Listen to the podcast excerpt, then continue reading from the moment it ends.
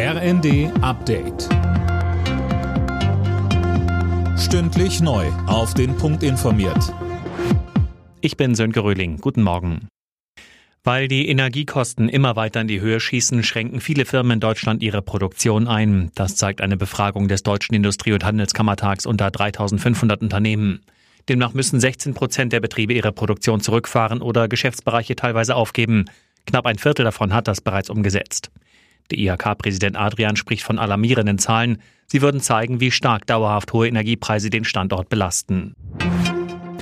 Bei den Grünen wird nicht mehr kategorisch ausgeschlossen, dass die Atomkraftwerke länger laufen könnten. Bundestagsvizepräsidentin Göring-Eckardt brachte im ersten einen sogenannten Streckbetrieb ins Gespräch. Dann würden die AKW früher stillgelegt und bei Bedarf später wieder hochgefahren. Weil der sogenannte Ringtausch von Panzern offenbar gescheitert ist, zeigen sich immer mehr Politiker offen für direkte deutsche Panzerlieferungen an die Ukraine. Michel Kohlberg, auch bei den Grünen. Ja, Bundestagsvizepräsidentin Göring-Eckardt sagt, der Ringtausch funktioniert nicht wie geplant, deshalb müssten Alternativen auf den Tisch. Zum Beispiel direkt Waffen zu liefern, wenn das geht.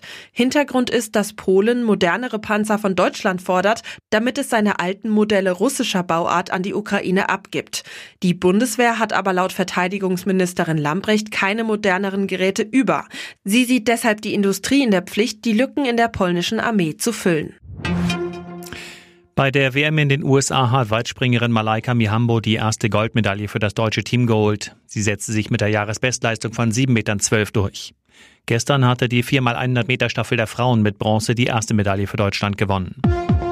Alle Nachrichten auf rnd.de